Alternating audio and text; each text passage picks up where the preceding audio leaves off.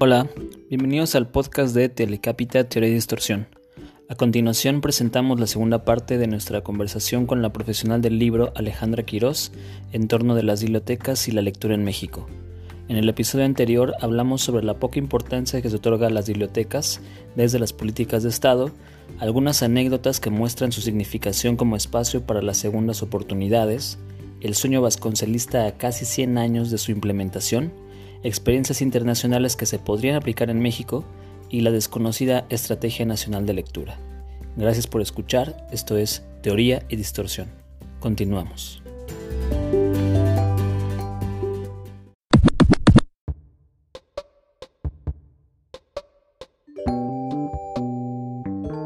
Quisiera como insistir entonces en esta idea de la segunda oportunidad, porque en nuestra cultura hay un imaginario pues ético y también político en torno a ellas, ¿no? O sea, todo el mundo merece una segunda oportunidad. Entonces, ese chance, eh, digamos, desplazándolo ya a un ámbito político más positivo, es un chance que es también para el Estado. El Estado tiene una segunda oportunidad respecto del rechazo que las condiciones espaciotemporales y, y socioeconómicas que mencionabas eh, limitan en la formación ciudadana y en los deseos subjetivos para aprender y buscar recursos a fin de mirar el mundo de otra manera o aprender lo que te gustaba y que en su momento no, no fue posible. Y si la biblioteca es ese puente, o como tú lo llamabas en alguna parte del texto, como un agente reparador de saberes, este, yo pensaba en dos problemas que se abrían allí.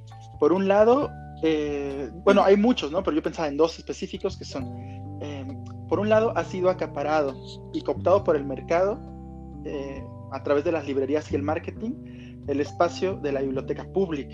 Es decir, la, si, si, buscan una actividad o quieren ver como libros, o sea, las personas están como, se ha producido un imaginario que las lleva a las librerías, ¿no? Que esperan ahí presentaciones de libros, recitales, o sea, toda, toda una parafernalia distinta a la de la biblioteca pública que se ha perdido un poco. Y por el otro, hay una especie de transición oscura, ¿no? Que lleva a la biblioteca como un espacio de pugna política, que también lo mencionabas en tu texto, en términos de un coto de poder de altos funcionarios y de favores que tienen gobernantes con, con otras personas.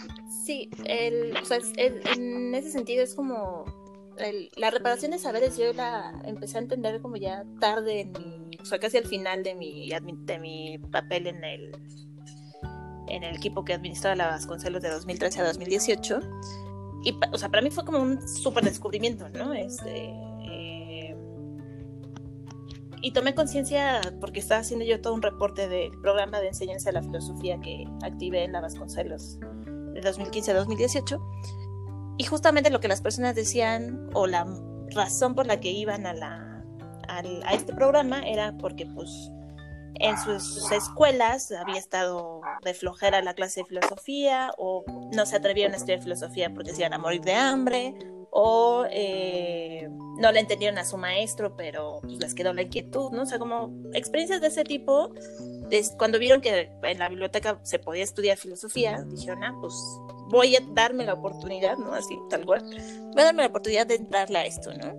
Y nada que fue una, una experiencia muy interesante. Eh, veo a la biblioteca como una plataforma que te permite diseminar eh, ciertas nociones, ciertas actitudes, este, y, salir un poco también de este rollo de la, de la lectura, ¿no? O sea, sí creo que leer es importante, pero los esfuerzos casi siempre están dirigidos al, público infantil y los adultos ya no leen, ¿no? O sea, ya terminaste la escuela, ya no lees, ya, o sea, ya no eres un sujeto que, que necesite leer, que necesite ideas y motivos para seguir leyendo o, cómo está la concepción, ¿no? Este, em, entonces sí, como en ese sentido es este, eh, digamos, la, la, noción de reparar o de las, de las segundas alternativas, ¿no? Creo que también la escuela por su, por su formato eh, no es el lugar de todas las personas, ¿no? Y lo podemos confirmar con la deserción y con muchas anécdotas personales que, refieren que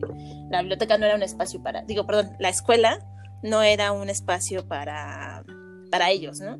Digamos, es cierto que de alguna manera aprender tiene un precio, ¿no? O sea, pareciera que si quieres aprender algo chido, algo de calidad, pues cuesta, ¿no? Y pues quién tiene dinero para estudiar. Yo ni siquiera puedo terminar mi maestría porque me quedé sin lana, ¿no? Este, entonces, pues ¿qué hago? Me quedo con la idea de que yo ya no puedo aprender porque no puedo pagar por este aprendizaje, ¿no? Eh, entonces quedamos como en una cosa meramente transaccional y si no tienes dinero, pues ya fuiste, ¿no?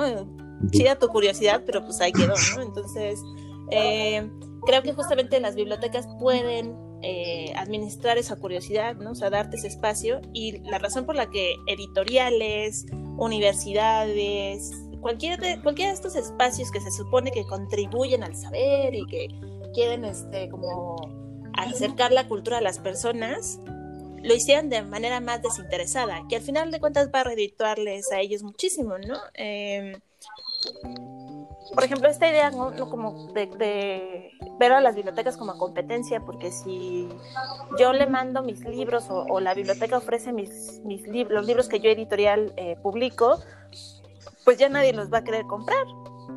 Cuando la realidad es completamente distinta, ¿no? Realmente las personas, habrá personas que digan, yo no sé si quiero comprar este libro, voy, lo saco de la biblioteca, lo leo y digo, ah, está muy chido, voy y lo compro, ¿no?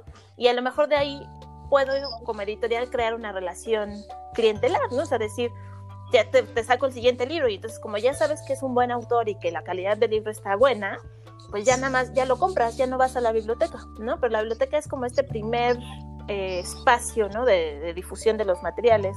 Muchas bibliotecas eh, fuera de México, obviamente, tienen la colección de bestsellers, ¿no? O sea, de los, libros más vendidos, que pues nos puede parecer una lógica cuestionable, pero es algo que a la gente le gusta, a final de cuentas, y un poco las leyes del mercado lo dictan así. Entonces, las bibliotecas tienen este espacio de eh, esta mesa de novedades o de libros más vendidos, que son los primeros en, o sea, en salir en préstamo y tienen las condiciones de se presta dos semanas y no hay renovación. Entonces tienes que leer súper rápido tu libro y ponerlo en circulación para otras personas.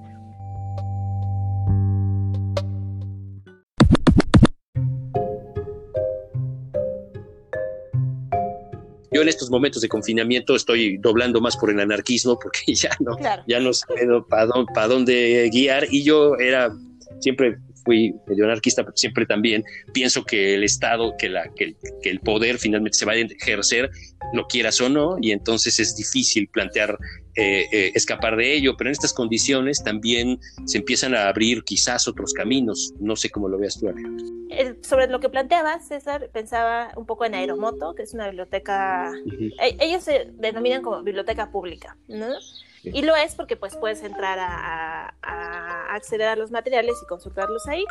Para eh, llevártelos en préstamo, pagas una, una membresía, eh, que en principio también me parece que, está muy bien eh, pagar esa membresía y pues ayudas a sostener ¿no? esa, esa comunidad, esa, ese espacio autogestivo que irrumpe en la colonia Juárez, ahí está su, su su biblioteca. Espero, espero que sobrevivan. Este, no, he leído muchas noticias de ellos últimamente, pero eh, justo es como esta, estas alternativas, ¿no? Y, un poco lo que nosotros hemos pensado eh, tras la salida de la Vasconcelos es pues no concederle al Estado la administración de lo público. Lo público lo podemos crear nosotros, ¿no? Y administrarlo los ciudadanos eh, desde otras lógicas y desde, desde otros referentes. A mí eh, me gustaría muchísimo alguna vez tener mi espacio abierto a otras personas. La verdad que se necesita un poco de dinero, que no tengo ahorita, ¿no? Este, pero digo, a largo plazo sí que me gustaría, e incluso un pensamiento mucho más osado es pensar la biblioteca sin edificio. Y, y que, que, no sea la lógica, digamos, del, del establecimiento, del local, de estos palacios, ¿no? Este, eh, las que te determinen el servicio bibliotecario. Y creo que también el confinamiento está un poco probando esa, o poniendo a prueba si, si la biblioteca es el edificio o, es los servicios, ¿no? O sea, qué es lo que define, al final de cuentas, eh, a la biblioteca. A mí lo que me mueve son las malditas bibliotecas y, y no he podido como desprenderme del todo de esa, de ese de esa posibilidad, ¿no? Porque es como lo veo.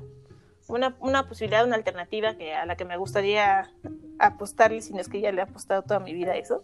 Em, pero sí, como justamente encontrar estos, estas alternativas, ¿no? O sea, cómo las comunidades pueden organizarse y poner su propia, eh, su propia biblioteca o eh, hacer, yo alguna vez había pensado como en tener bibliotecas habitacionales, ¿no? O sea, como biblioteca en, las unidades habitacionales, que son pues, un rasgo de la vivienda eh, en México, y tener ahí este eh, el préstamo de libros y que un poco ha pasado a propósito del confinamiento, ¿no? Eh, personas, incluso el, propio Jorge Carrión este, escribió sobre eso, ¿no? he puesto una caja con libros para prestar en mi edificio, ¿no? Pero bueno, muchas personas ya lo habían hecho en México antes de, antes de, ¿no? Este, y es eso, ¿no? O sea, como un poco cómo vamos a, transformar esto de lo colectivo, ¿no? Cómo vamos a generar una nueva lógica de la propiedad colectiva para cuidarla, para intercambiarla, eh, para reproducirla, ¿no? Este, que es un poco, siento yo, la lógica de la biblioteca, ¿no? La biblioteca tiene el sentido de eh, de gestionar la propiedad colectiva, porque al final, al final de cuentas esos libros, esas películas, esos materiales disponibles en la biblioteca pública son de todos y de todos todos, ¿no? Este, eh, y cómo, cómo eso podría traducirse en otros cuidados, ¿no? Que también es una de las líneas que estoy trabajando ahora, ¿no? O sea, cuidar la biblioteca, ¿qué me significa? Me significa cuidar un servicio y me significa cuidar a los bibliotecarios y me significa cuidar a los... Eh, usuarios, ¿no? Y entonces a lo mejor de ahí puedo cuidar mejor la jardinera de mi calle y cuidar el metro que no esté puerco, ¿no? Este, y cuidar los cruces peatonales y una lógica del cuidado que abarque la infraestructura social y cultural disponible en México. Pero bueno, eso ya está como, ahí, ya me volé. Pero, pero es un poco eso, ¿no? O sea, siento que si accedes a un primer lugar de cuidado que pudiera ser la biblioteca pública, se podrían agilizar muchas otras... Eh, condiciones favorables para nuestra sociedad y, reitero, ¿no? O lo he visto en otros sistemas bibliotecarios donde quizá todavía no son tan conscientes del cuidado, ¿no? Del concepto del cuidado que opera en sus, en sus servicios y en su toma de decisiones, eh, pero que, sí me parece que ese es el rasgo distintivo de, lo que están haciendo en, en otros lugares. Finalmente, esta noción del cuidado relacionado con los libros, o sea, con objetos, que podrían parecer simplemente eh, para un uso, ¿no? Que muchas veces es un uso eh, personal. Acá está la noción de abrirlo a, un, a unos otros, pero en ese sentido, al abrirlo, requiere más la protección de, todos, ¿no? Esta cuestión de la corrupción, de la desigualdad y la pobreza, creo que se podría transformar y, hacer otra cosa si tomáramos la confianza como principio, este, eh, confiar en los otros, ¿no? O sea, creo que el gran problema de, México es, está depositado en la, en la desconfianza, ¿no? Este, eh, y sobre todo pensando en, los índices de evaluación de servidores públicos en el mundo, eh, entre los primeros lugares están los bibliotecarios, ¿no? En Finlandia, en Dinamarca, en España. Eh, en los primeros 5 o 10 lugares aparece la figura del bibliotecario como un servidor público en el que confías. Eh, yo no sé si aquí confiaremos nosotros en nuestros bibliotecarios. ¿En quién confiamos en México? ¿No? no sé. a veces ni en la familia, ¿no? Ni en la pareja, ¿no? O sea, creo que la, la, la confianza es una es un enorme problema para el país y, creo que en las bibliotecas, ¿no? Justo en esta como idealización que hago, eh, creo que la confianza es el, motor de los servicios e incluso pienso en Aeromoto, ¿no? O sea, aunque en Aeromoto estás pagando una cuota, ellos están confiando en que tú vas a cuidar los libros y los vas a devolver, ¿no? Este, La cuota no anula el principio de confianza, ¿no? Eh, en las bibliotecas la confianza diríamos entonces es radical porque no te estoy pidiendo nada, te estoy pidiendo una identificación, un comprobante de domicilio y ya está, te doy tu credencial y te llevan los libros, ¿no? Estoy confiando que me vas a regresar los libros. Pero vemos, podemos, en el caso, digo, la verdad no hay biblioteca que pueda salvarse de la de la del retraso en las devoluciones. Eh, pero, o sea, no puedes decir, ay, no voy a prestar los libros porque no me los van a regresar. No me los van a regresar. Ahí ya estás como un poco anulando cualquier posibilidad de intercambio, ¿no? Entonces, creo que, creo que la biblioteca es un laboratorio, ¿no? Un laboratorio donde podríamos eh, hacer que pasen cosas a partir de la confianza y de ahí construir otra cosa, ¿no? O sea, ir viendo para dónde llevan, ¿no? O sea, creo que la gran ventaja del desarrollo bibliotecario es que no hay un solo camino y que no hay nada. Hay prescripciones y hay orientaciones y hay ideas, pero cada biblioteca va tomando su, su rumbo conforme al uso de las comunidades. Entonces, pues dejar eso, que las comunidades hagan uso de sus bibliotecas, confiar en los usuarios, en el personal que las administra y ojalá que eso nos pueda llevar a, a otro camino, ¿no? Este, y a otro, otro desarrollo de las, de las comunidades que al final de cuentas van a impactar en el desarrollo del país. Totalmente. Pues Alejandra, te agradecemos muchísimo por la conversación. La verdad es que es un tema súper importante del cual hay que seguir hablando, eh, porque las bibliotecas son espacios de encuentro, son espacios justo lo que acabas de decir, espacios de confianza, y que quizá esa confianza desarme con un ah, movimiento muy sutil todas aquellas autoritarismos y formas de, este, burocráticas de proceder que justamente se basan en una ley eh, soportada sobre la desconfianza a sus ciudadanos. Entonces, bueno, pues de nuevo muchísimas gracias. gracias a ustedes, pues, todo suave. Muchas gracias. Gracias Abrazos a, a todos, un gusto escucharlos. Abrazos.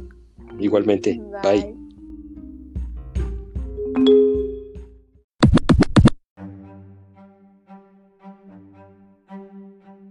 Ella menciona que la investigación académica está contribuyendo al no funcionamiento de las bibliotecas. Yo me quedé pensando, pues, ¿qué están, qué están investigando los especialistas en, en bibliotecas que, que, contribuyen como a sepultarlas un poco más? ¿O cuál es la, en qué se fijan, ¿no? ¿Qué clase de investigación hacen ahí? Esa es una duda que me, que me quedaba es una un poco más metodológica y, pues un poco frívola, pero siempre es interesante ver cómo le hacen, ¿no? Para, para aprender de sí mismos. Y respecto de la revista y la dinámica misma de la plática, me acordé del texto de Karina Zabaleta, que va sobre cómo ella cursa la licenciatura en letras hispánicas, siendo que no le gusta leer, y muestra que no es necesario ni ese gusto ni ese hábito para para formarte y aprender cosas nuevas, ¿no? Sí. Sí, ahí, ahí estaba, ahí está, creo, el problema que se hablaba en algún momento sobre cómo concebimos no solo el libro, sino lo que hay que aprender, lo que hay que sustraer del libro como un, como un fetiche. Y cómo las universidades, juntándolo con, la, con, lo que comentabas al principio, cómo las universidades eh, que se estabilizan solamente mediante un aparato burocrático muy complejo, están observando el tema. Yo entiendo que ellos están preocupados por el tema de la conservación y de la digitalización y de, las redes de bibliotecas como entidades justo gigantescas o muy este, dependientes del Estado, pero no sé si se estén preocupando, imagino que debe de haber algunas investigaciones al respecto, se estén preocupando por esto que, Alejandra Quiroz estaba hablando, sobre qué pasa con el espacio abierto de la biblioteca, qué pasa eh, con, el, con el público que puede llegar a entrar y, utilizar eh, ese espacio como un refugio, como un, como un lugar para, para protegerse de un, un mundo de afuera indiscriminado que los coloca en una situación casi de indigencia. Y lo digo literalmente porque la me consta que la biblioteca Vasconcelos recibía a muchos de los indigentes que por la zona dan vueltas. Yo llegué a conocer a uno de ellos que era una belleza, con el pelo oxigenado, era todavía, estaba en situación de indigencia, pero era un tipo que totalmente lúcido, que había escrito un libro de, poesía y me lo prestó. Quería de hecho regalármelo y yo le dije, no me lo regales porque pues es tu única copia. No, yo saco más copias, pero pues esto te cuesta dinero, no, déjame leerlo rápido y te lo regreso. Y la verdad es que era un libro bastante interesante, ¿no? Y que él había escrito, según lo que decían los mismos de la Biblioteca Vasconcelos, ahí mismo eh, en, la biblioteca, en el espacio de la biblioteca o en las zonas también de la ciudad en, las que él estaba. Y si tú lo ves por la calle, sí, sí, si tú lo veías por la calle, pues eh, la, este, desde lo social, pues lo rechazarías y dirías, pues mejor no me acerco porque quién sabe en qué rollo está. Y, la verdad es que era una persona amabilísima, este, eh, que te miraba a los ojos y que te hablaba con un respeto impresionante, ¿no? Nunca le pregunté, por supuesto, por cómo había caído en ello, porque pues, las situaciones son muy complicadas y a veces preguntarlo es un arriesgue sobre, sobre condiciones incluso emocionales que son muy, muy, muy cabronas. Pero lo interesante es que él no era nada, no se había solamente formado como lector, sino se había formado como escritor. Es decir, la biblioteca también como espacios que digamos que también es una fetichización el escritor y tal, pero, pero sí, espacios de, formación de, subjetividades que pueden escribir, que pueden leer, que pueden prestarse, intercambiarse cosas, que pueden apoyarse. En fin, ¿no? Esto debería ser yo creo una preocupación general.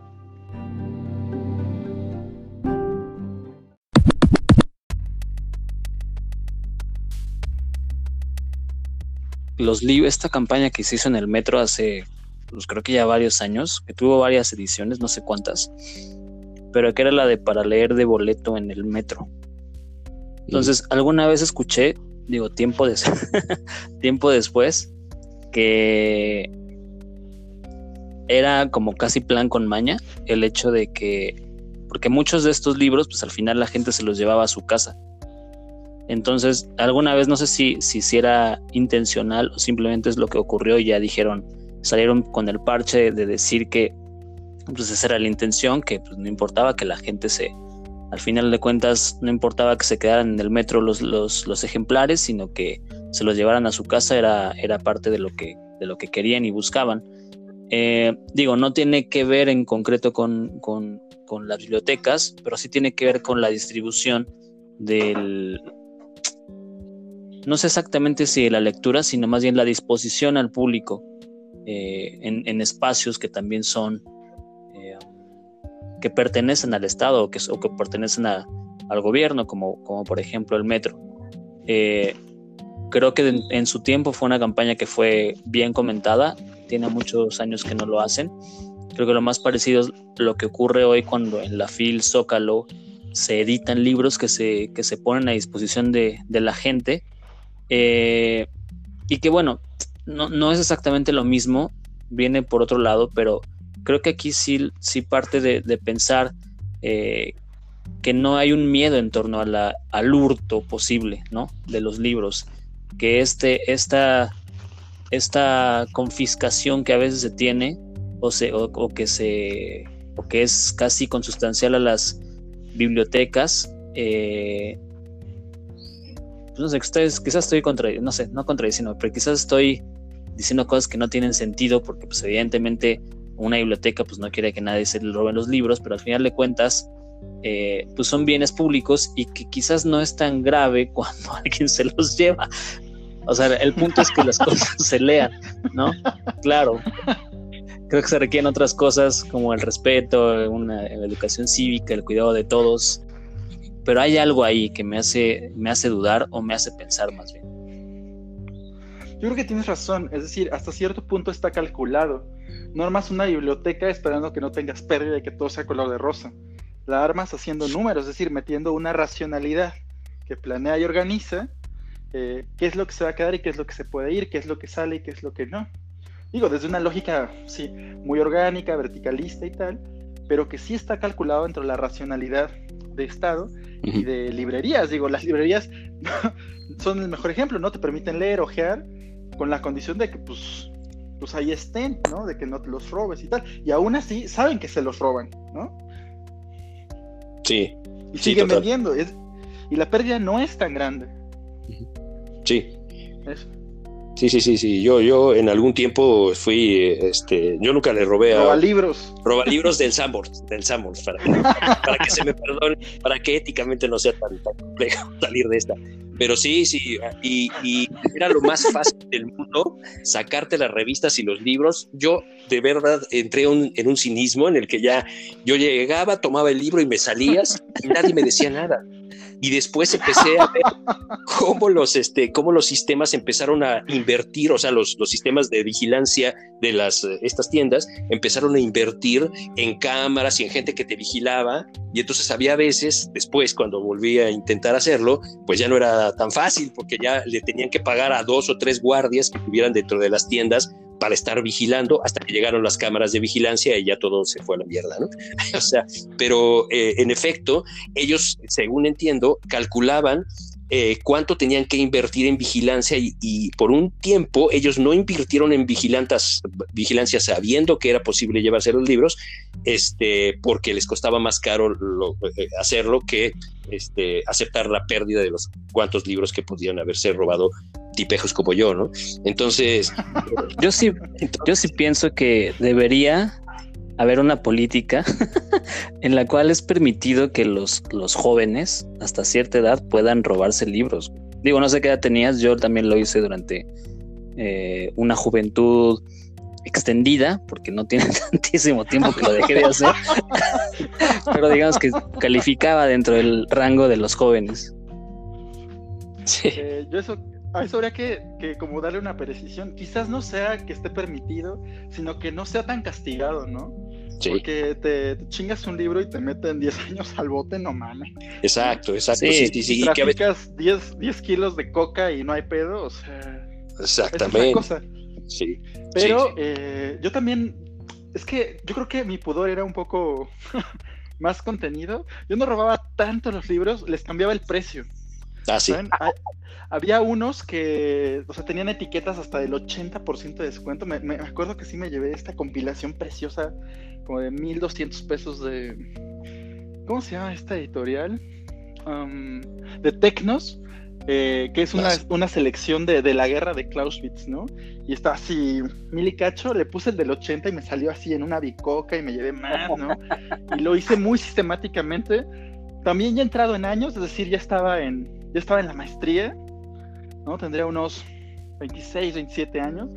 Y, no me daba culpa, ¿sabes? O sea, yo necesitaba los libros y, más o menos tenía la beca para solventar y tal, pero sigue siendo un gasto así ridículo, o sea, un, un libro de, o sea, si necesitas para tu paquete de materias de semestre unos 50 libros, son más de yo qué sé, 30 mil pesos invertidos en eso, ¿no? Entonces te ayudabas ahí con descuentos, medio los pagaba, medio los robaba.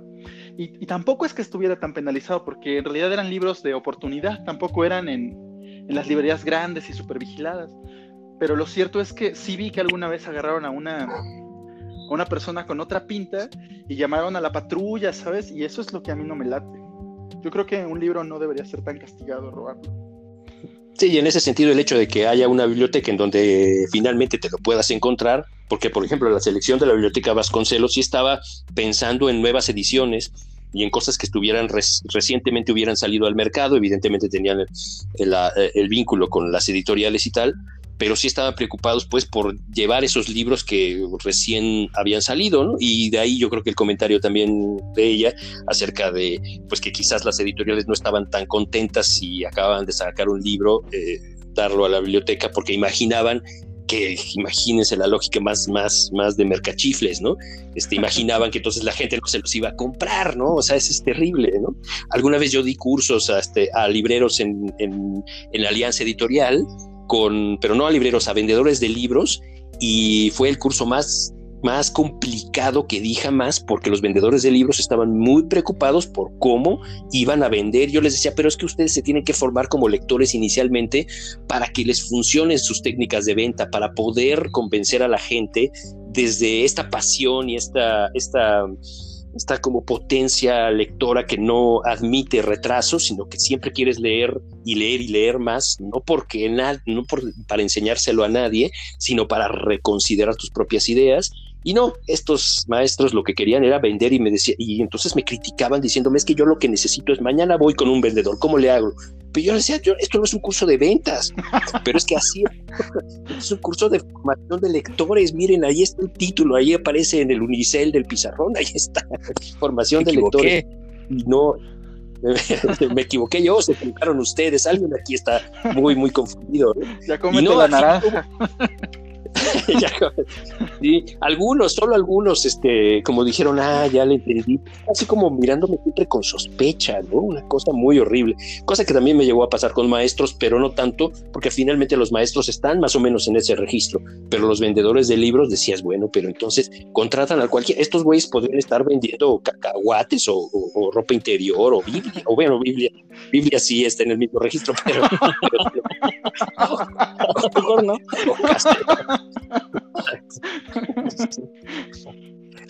En fin, es, muy terrible, ¿no? Y entonces yo creo que esa es como la parte más, este, más de, más ah, radical o más violenta de todo aquello que finalmente creo que sí sustenta una forma de observar este tema de, las colecciones de libros y de los lectores. Y, y, y con lo de, nada más para eh, cerrar, yo mencionaba esto por lo complicado que es esto que mencionaba que, que, además me parece súper interesante porque no sé cómo se hace eso, no sabría cómo se hace eso. Es como un desarrollo, un, un emplazamiento público, colectivo de la confianza, una cosa que pues, suena dificilísimo, ¿no? Y que, y que justo ya también lo mencionaba, o sea, pues, sobre todo si, si, está muy cabrón que aquí confíes en alguien y que destacaba la figura del bibliotecario como un servidor público que, pues que en el cual sí, sí hay cierta confianza, pero llevado a, a, a esta apropiación ciudadana de la institución, es decir, de que si las personas fundaran sus bibliotecas ciudadanas, no al amparo de una, orden, una ordenanza gubernamental o institucional eh, por el edificio, sino por la voluntad eh, colectiva convertida en práctica común o práctica social. Si eso pudiera hacerse, tendría, eh, digo, me, me, suena bastante complicado, ¿no? O sea, ahí está como el quid en, en, un, en una apropiación de una institución que está delegada en edificios y además no es solo la apropiación, no solo es colocar el espacio, sino además colocar una relación en la cual uno parte de, de, la pérdida, ¿no? De aceptar la pérdida. Y eso me suena lo más, lo más loable, lo más generoso y lo más complicado. Sí, porque hay ensañamiento. Es decir, incluso con la buena voluntad así muy kantiano de, bueno, vamos a aceptar la pérdida, pues hay un ensañamiento, ¿no? Quizás ahí haya como formas paralelas de, evitar el ensañamiento, ¿no? Que es el propio trabajo de los bibliotecarios y la relación con las personas, la, el cara a cara, ¿no? Este, es decir, tú le puedes robar a Gandhi o a Sambor si no tienes como un reproche moral tan grande, pero si despojas a tu cuate, que además sabes que ese libro le costó, pues es que ahí ya está una tantita madre, ¿no? Sea, la manera de vincular y de generar un algo social con ese espacio, creo que se genera ese beside de la confianza, que no es solo confianza, sino pues el reconocimiento del otro, un vínculo ético con el espacio. Sí. Hubo un proyecto que se llamó los... a pasar. ya me cayó la pedrada, güey. ya no me acordaba, pero pues está bien devolverlos. No, o que se te pierde un libro en la peda y dices, no manches, ah, se aprovecharon de mí porque estaba tirado este, en el piso para llevarse los libros. Es horror. Sí,